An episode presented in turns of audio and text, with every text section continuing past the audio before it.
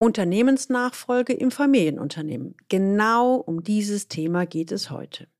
Erstens, welche Bedeutung haben Vertrauen und Erwartungen bei der Unternehmensnachfolge? Zweitens, was sind die Fallen, wenn Sie einen externen verkaufen? Und drittens, worauf sollten Sie bei der Übertragung an Externe unbedingt achten? Aus dieser Folge werden Sie mitnehmen, wie eine Unternehmensnachfolge an einen externen erfolgen kann oder auch scheitert. Willkommen zu meinem Podcast Leben an der Spitze für erfolgreiche Geschäftsführer und die, die es werden wollen.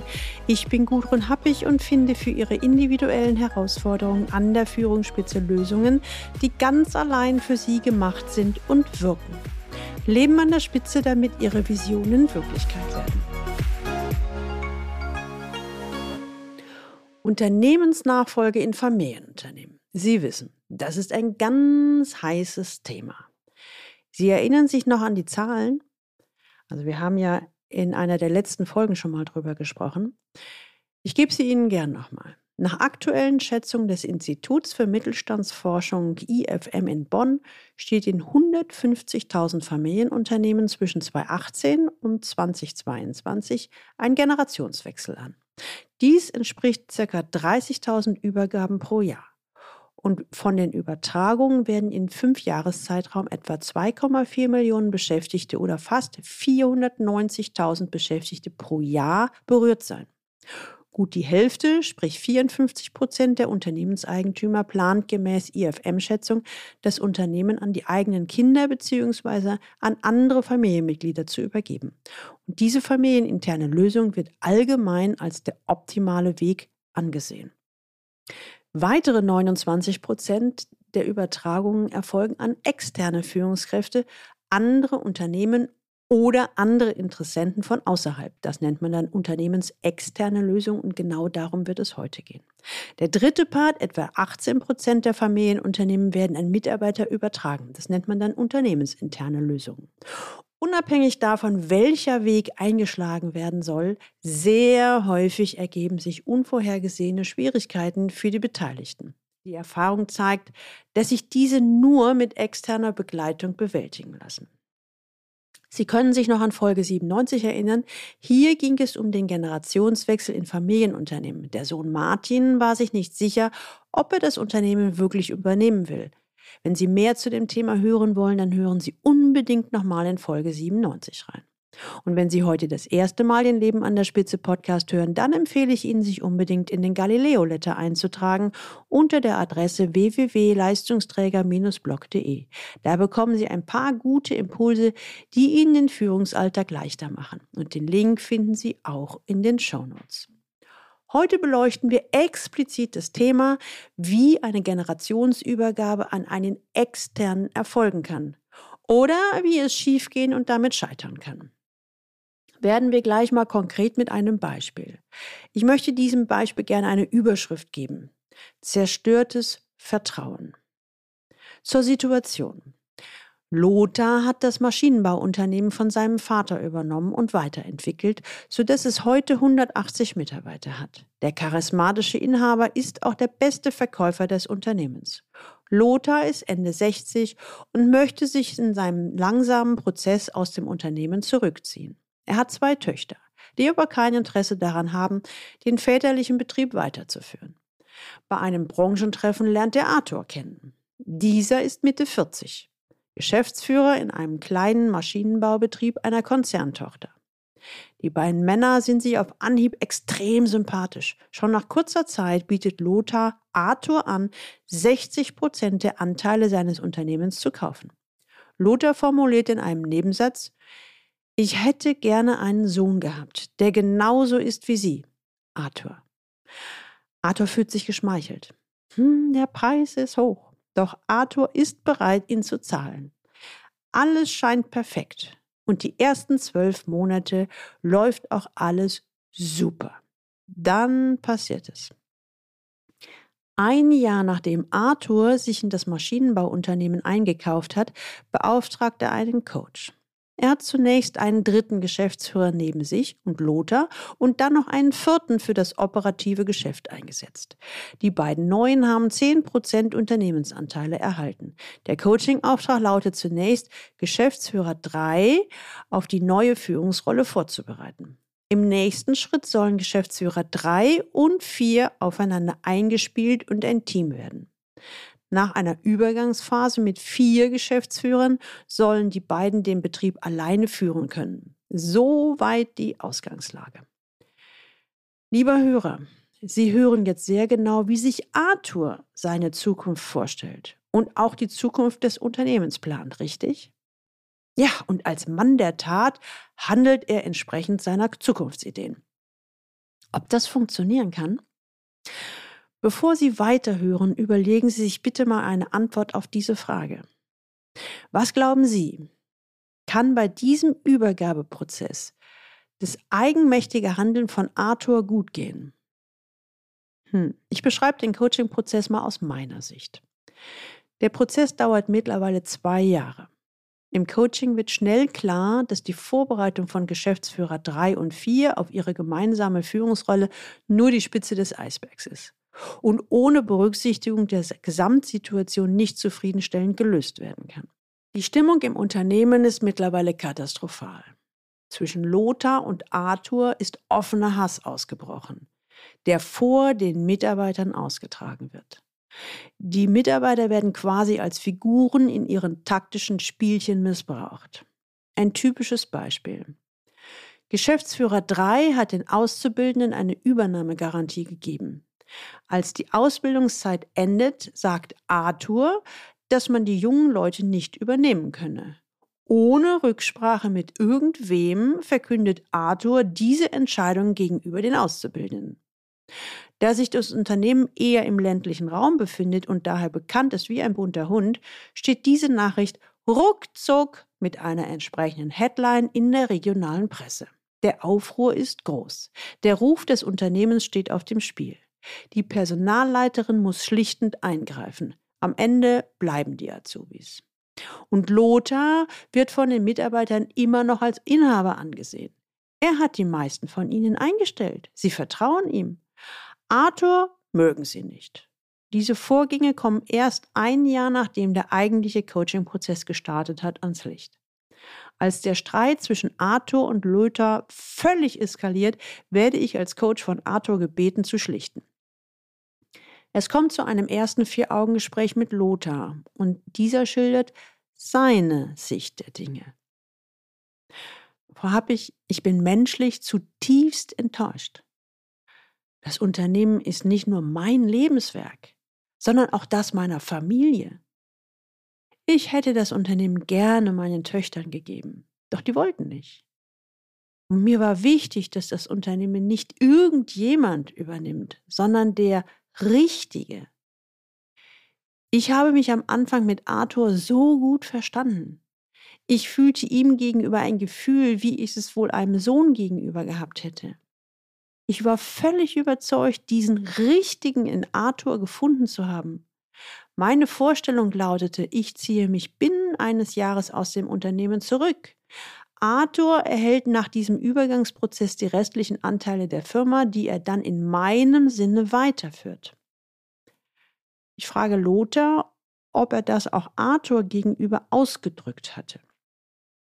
Hm, Fabi, ich weiß nicht, was Sie von mir wollen. Nein, diese Vorstellung habe ich so klar niemals formuliert.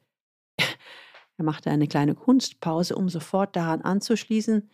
Für mich ist es so selbstverständlich, dass ich niemals auf die Idee gekommen wäre, dies explizit auszusprechen.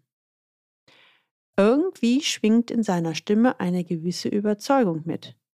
So als ob er sagen wollte, wenn man über solche selbstverständlichen Dinge sprechen muss, dann kann es ja nicht der Richtige gewesen sein. Es entsteht eine lange Pause. Ich lasse sie wirken, damit die gesprochenen Worte bei Lothar nachklingen können. Irgendwie ändert sich seine Körperhaltung. Er beginnt die steife, überaus aufrechte Haltung abzulegen.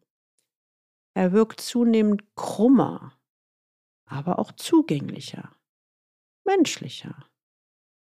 Enttäuscht formuliert Lothar nach einer ganzen Weile, Arthur war am Anfang so charmant, so zugewandt, so begeisterungsfähig. Jetzt ist er nur noch aalglatt. Ich merke immer deutlicher, dass er seine Wurzeln im Konzern hat. Er vertritt einfach ganz andere Werte als wir hier im inhabergeführten Unternehmen. Ich bin schwer enttäuscht. Es geht ihm nicht um das Unternehmen, sondern nur um seinen Profit. Das ist mir vollkommen fremd. Das sind bittere Worte, oder? Wir verabschieden uns mal aus diesem Beispiel. Wenn Sie sich noch an das Beispiel mit Martin, dem 40-jährigen Unternehmersohn, erinnern, der das Unternehmen von seinem Vater übernommen hat, also in der Folge 97, dann fällt Ihnen wahrscheinlich auf, auch in diesem Fall haben Doppelbotschaften zur Eskalation beigetragen. Arthur hatte niemals vor, das Unternehmen wirklich zu führen. Nach einer Übergangsphase wollte er sich seinerseits aus dem operativen Geschäft zurückziehen. Daher setzte er Geschäftsführer 3 und 4 ein. Auch er hat seine Vorstellung niemals deutlich formuliert. Beide sind also von vollkommen unterschiedlichen Zukunftsszenarien ausgegangen. Der Worst Case ist eingetreten. Es gibt vier Geschäftsführer mit unterschiedlichen Beteiligungen. Jeder will einen anderen Weg einschlagen. Es herrscht ein Klima des Jeder gegen jeden. Die Mitarbeiter sind verunsichert. Einige haben bereits gekündigt. Aus einem florierenden Mittelständler wurde so ein Unternehmen am Abgrund. Der Coaching-Prozess ist noch nicht zu Ende. Die Aufgabe ist es, den schon entstandenen Schaden zu begrenzen und der Firma eine Zukunft zu ermöglichen. Und wie kann das gelingen? Ich möchte es mal mit einem einfachen Satz zusammenfassen. Für Klarheit sorgen. Das Verhältnis zwischen Arthur und Lothar ist nicht mehr zu kitten. Vor einer Weile habe ich als Coach ein Gespräch zwischen beiden begleitet. Lothar hat entschieden, sich bis Ende des Jahres endgültig aus dem Unternehmen zurückzuziehen. Manchmal formuliert er bissig, bevor das Unternehmen in den Abgrund geht, verkaufe ich lieber alles. Und wenn ich heute nochmal vor der Entscheidung stünde, an Arthur würde ich niemals verkaufen. Hm. Diese Formulierung behält er allerdings nicht für sich, sondern erzählt sie sowohl im Unternehmen als auch außerhalb. Von der Vorstellung, dass sein Lebenswerk in seinem Sinne weitergeführt wird, hat er sich verabschieden müssen. Das Risiko des Gegeneinanders ist in dieser Übergangsphase nach wie vor gegeben, wenn die verletzten Emotionen wieder hochkochen sollten. Um dies zu vermeiden, sind klare Rahmenbedingungen und Zeitschienen nötig. Bis Ende des Jahres sollen Geschäftsführer 3 und 4 fit für das operative Geschäft sein. Arthur plant nun, sich aus diesem komplett zurückzuziehen und als Aufsichtsrat zu agieren. Kommen wir nun zu Ihnen. Die Unternehmensnachfolge in Familienunternehmen ist immer eine heikle Angelegenheit. Die beiden Beispiele, also von Martin, der Unternehmersohn, als auch von Lothar und Arthur, zeigen Ihnen auf, dass es sowohl bei der Übergabe an ein oder mehrere Familienmitglieder als auch bei einer Übergabe an einen oder mehrere Externe schwierig werden kann und in der Regel auch schwierig wird. In der Coaching-Begleitung der Nachfolgeregelung Familienunternehmen begegnet einem das Phänomen der nicht offen formulierten Erwartungen immer wieder. Und selbst wenn, wie im beschriebenen Fall, große finanzielle Summen investiert wurden. Und häufig sind den Agierenden die Grundwerte, deren Einhaltung für sie bei der Übergabe essentiell sind, selbst gar nicht wirklich bewusst. Familienunternehmer sind oft von einem sehr starken Wertekanon geprägt und gehen unbewusst davon aus, dass sich auch das Gegenüber an diesen hält. Und Grundlage für eine erfolgreiche Nachfolgeregelung im Sinne aller Beteiligten sind klare und konkrete Ziele und Rahmenbedingungen. Machen Sie sich bewusst, jede Form von Übergängen, beim Stabwechsel, beim Loslassen des Abgebenden oder bei der Verantwortungsübernahme der nächsten Generation, jetzt egal ob intern oder extern, birgt unverhofften Zündstoff. Wie entwickelt man also zukunftsfähige Nachfolgelösungen? Wie ermöglichen Sie eine Konsensbildung im Gesellschafterkreis? Wie kann, soll oder muss die Führungskultur angepasst oder umgebaut werden? Und zwar an die neuen Führungspersönlichkeiten. Im optimalen Fall lassen sich die Beteiligten bereits begleiten, wenn der Inhaberwechsel geplant ist.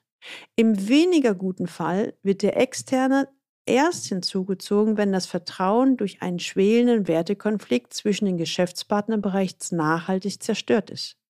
Überlegen Sie selbst mal, wo Sie selbst gerade stehen, wenn bei Ihnen ein Generationswechsel ansteht. Oder fallen Ihnen jetzt vielleicht Situationen in Ihrem Freundes- oder Bekanntenkreis ein, die gerade vor genau dieser Herausforderung stehen? Haben Sie auch ein Führungsproblem, das Sie bisher nicht lösen konnten?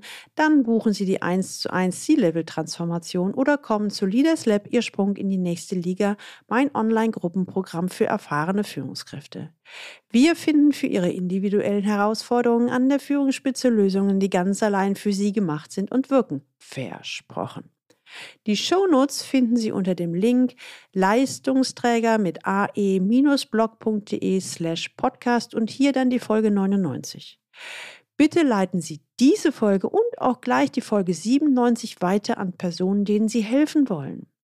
Es gibt sehr, sehr viele richtig gute Führungspersönlichkeiten, die ein Unternehmen übernommen haben, sich jetzt im Kreis drehen und sich einen Weg wünschen, aus der Situation wieder herauszukommen. Wenn Ihnen die Folge gefallen hat, dann freue ich mich, wenn Sie diesen Podcast abonnieren und dann keine Folge mehr verpassen. Und jetzt wünsche ich Ihnen viel Freude beim Leben an der Spitze. Ihre Gudrun Happig.